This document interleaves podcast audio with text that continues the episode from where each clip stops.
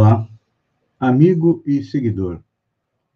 Seja bem-vindo à nossa live diária da Reflexão Matinal, onde eu e você vamos em direção ao nosso coração para lá, como jardineiros espirituais, elevar templos às nossas virtudes, ou seja, procurar fazer com que cresçam, floresçam, frutifiquem as nossas qualidades, as nossas virtudes, e, ao mesmo tempo, cavar masmorras aos nossos vícios, ou seja, retirar a erva daninha do nosso orgulho, do nosso egoísmo, da cupidez, que são a causa da nossa infelicidade.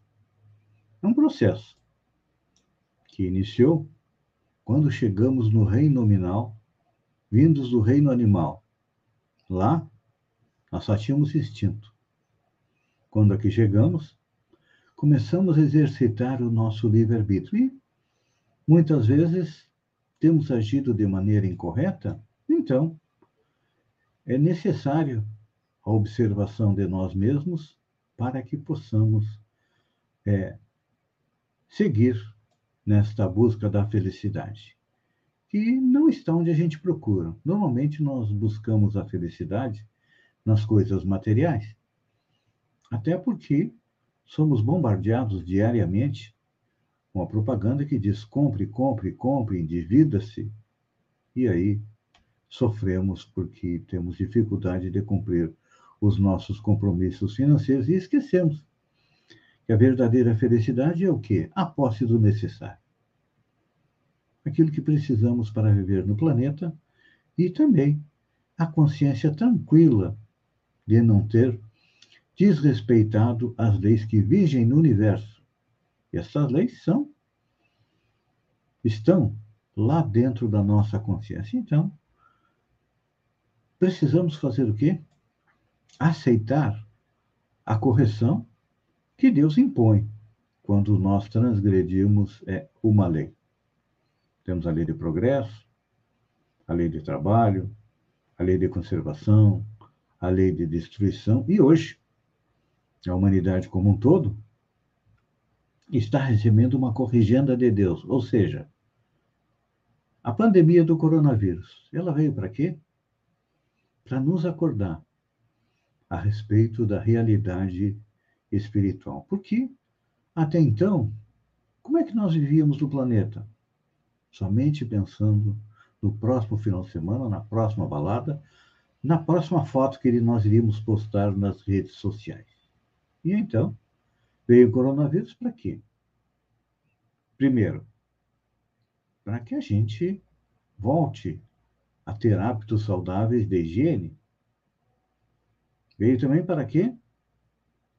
Com a suspensão das aulas, para que nós melhorássemos o diálogo, a convivência para com nossos filhos. Foi difícil ficar o ano inteiro com eles dentro de casa, mas era necessário porque nós não nos preocupávamos com a educação dos nossos filhos.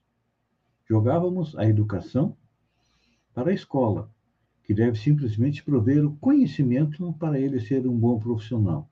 A educação moral, a educação através do exemplo, nós não dávamos. Então, veio o coronavírus para corrigir essa nossa postura em relação aos nossos filhos, também em relação às nossas famílias. Os nossos idosos, o que, que nós fazíamos com eles? Jogávamos no último quarto da casa, lá próximo da área de serviço, e deixávamos que vivessem, ou melhor, que muitas vezes simplesmente vegetassem. E aí veio o coronavírus, por quê? Para que a gente aprenda a valorizar não só a sabedoria, mas também o conhecimento dos mais velhos. Outro finalidade extremamente importante do coronavírus foi nos mostrar que devemos é, respeitar e utilizar a ciência. Porque éramos, ainda somos, mestres no achismo. Eu acho isso, eu acho aquilo, eu acho aquilo outro. E na maioria das vezes a nossa opinião não tem uma base, uma fundamentação. Ah, eu estou com dor de cabeça, eu vou comer farinha de trigo? Eu estou com ameaça de coronavírus, eu vou tomar aqueles remédios que são indicados pelo presidente da República, que a gente sabe que não fazem efeito nenhum.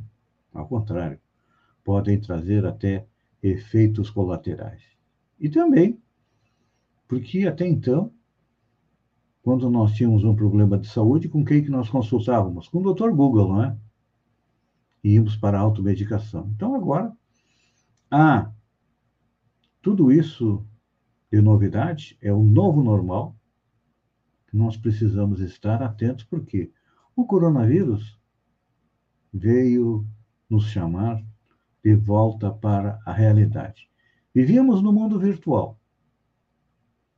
E o mundo virtual também foi importante para nós, está sendo importante para nós, na época do coronavírus, porque podemos nos comunicar através dele.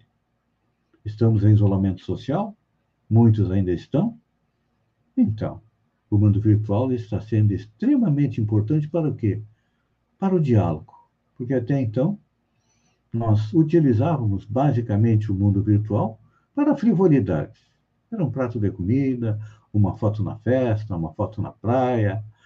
É, no mundo virtual, nós colocávamos aquela felicidade que não existe, não existia e não existe dentro de nós. Agora, nós estamos percebendo que no mundo virtual, nas redes sociais, tem um pouco mais de realidade. Isso é bom. Porque no momento em que nós caímos no real, nós vamos compreender o quanto nós ainda estamos longe da felicidade e que ela não está ali na próxima esquina. Quem poderá estar na próxima esquina é o coronavírus que pode trazer sequelas para o resto da nossa vida. Então, neste momento, vamos aceitar a corrigenda? Sim. Precisamos respeitar os protocolos, compreender que os médicos, os cientistas têm parte da solução e esperar uma vacina que vai demorar. O ministro da Saúde prometeu 200 milhões de vacinas até junho. O mundo não consegue produzir vacinas para desse montante para vender no Brasil, até porque as prioridades das empresas farmacêuticas e atender os países mais desenvolvidos. Os subdesenvolvidos, depois. Como diz o presidente Bolsonaro, paciência, quem tem que morrer, vai morrer. Não é o raciocínio correto, porque precisamos respeitar os protocolos, principalmente agora que os nossos jovens voltaram às aulas.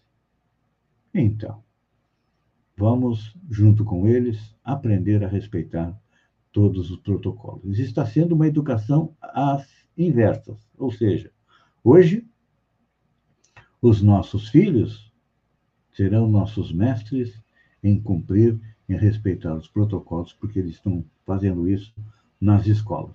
Pense nisso. Uma boa sexta-feira e até amanhã, no alvorecer, com mais uma reflexão matinal. Um beijo no coração e até lá, então.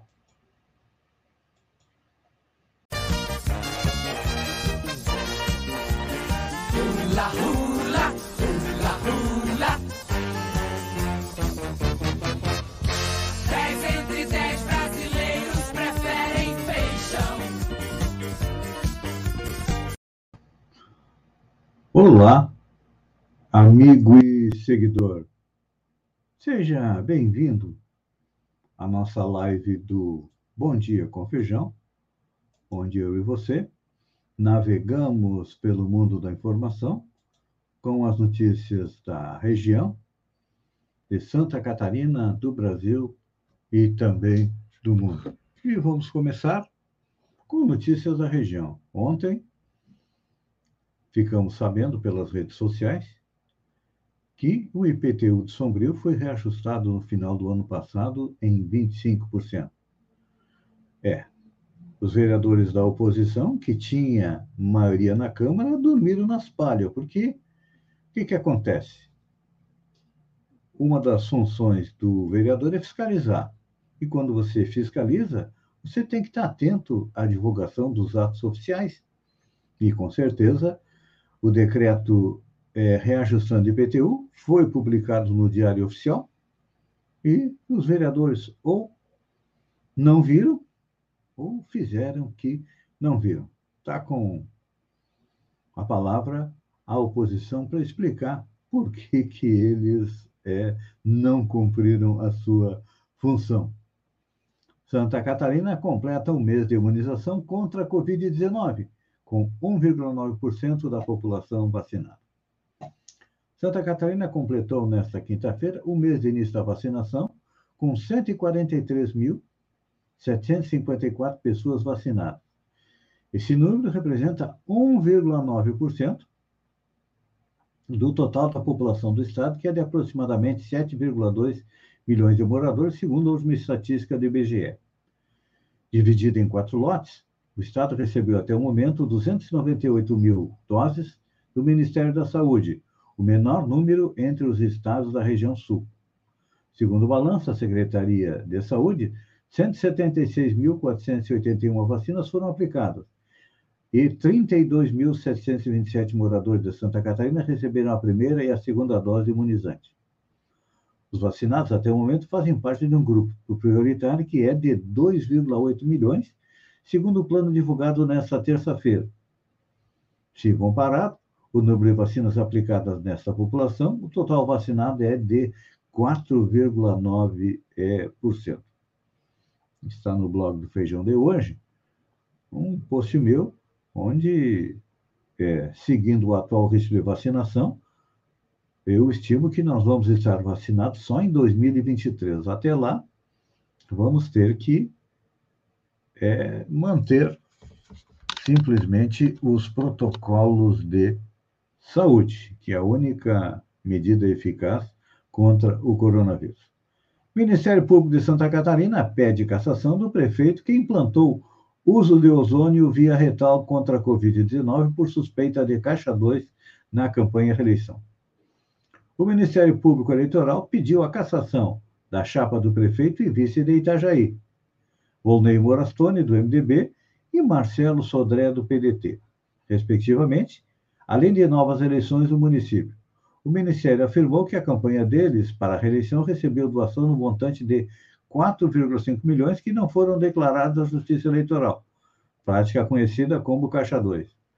O requerimento foi feito nesta quarta-feira, dia 17, e aceito pela Justiça Eleitoral, que não passou detalhes do trâmite sobre a ação ajuizada.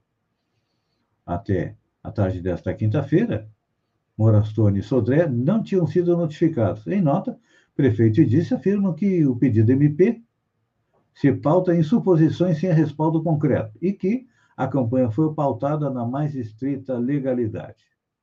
Então tá aí. Vamos aguardar para ver. Porque a gente sabe que é, na maioria das campanhas sempre existe caixa 2. E olha. Robô da NASA já está em Marte como foram os primeiros minutos do terror do poço. Cientistas da NASA agora respiram aliviados. O rover robô sobre rodas, Perseverance, da missão Mars 2020, acaba de pousar com sucesso na superfície do planeta Marte. O processo foi finalizado às 17 horas e 56 minutos pelo horário de Brasília, quase sete meses após a nave deixar a Terra em julho do ano passado. O momento mais tenso foram os sete minutos de terror, como eles chamam, tempo entre a entrada na atmosfera do planeta em altíssima velocidade e o pouso. Agora, Marte conta com três missões espaciais acontecendo ao mesmo tempo. Da NASA, da China e dos Emirados Árabes, que também chegaram na região. É que esse é o momento em que o planeta Marte está mais próximo da Terra, então é, se aproveita para enviar sondas para procurar compreender melhor o nosso vizinho do sistema solar. Polícia Federal encontra celulares em sala onde Daniel Silveira está preso. A Polícia Federal apreendeu dois aparelhos celulares na sala da Superintendência da Corporação no Rio de Janeiro, onde ficou preso o deputado federal Daniel Silveira, antes de ser levado ao batalhão especial prisional da PM. Segundo apurado, os telefones foram encontrados durante uma vistoria, por volta das 12h30, nesta quinta-feira, em uma bolsa com roupas pessoais do deputado. A defesa disse que não sabe quem, de quem são os celulares e como foram parar lá. Eu tenho uma teoria. Depois eu vou contar para vocês. Vamos continuar com a notícia. Em audiência de custódia realizada nesta quinta-feira, dia 18, o juiz Ayrton Vieira, que atua em auxílio ao ministro Alexandre Moraes, manteve a prisão em flagrante do deputado Daniel Silveira. O parlamentar está preso desde a noite de terça-feira, por ordem de Moraes, relator do inquérito da fake news no Supremo Tribunal Federal, e após divulgar um vídeo com ataques verbais e ameaças aos ministros da Corte. O plenário do STF também ratificou a decisão de Moraes por unanimidade nesta quarta-feira. Então, voltando ao aparecimento de dois celulares dentro é, da bolsa do deputado, eu acredito que, como nós já estamos é, na época das viagens espaciais, foram três sondas que pousaram em Marte, todos nós que somos um pouquinho mais antigos, até os mais novos, é, somos aficionados do Jornada nas Estrelas, ou do Star Trek também, que agora tem vários, várias versões. Então, o que, que aconteceu? O Capitão Kirk determinou ao engenheiro Sr. Scott que teletransportasse dois celulares para dentro da mala do deputado. Talvez seja essa a explicação mais plausível para o aparecimento dos dois celulares dentro da mala do deputado.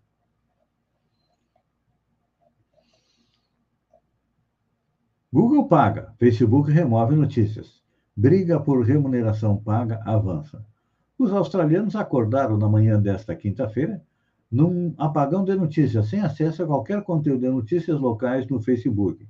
O bloqueio imposto pela rede social foi uma retaliação a um projeto de lei que avança no país e pretende obrigar as plataformas de tecnologia a pagar aos editores pelas notícias compartilhadas.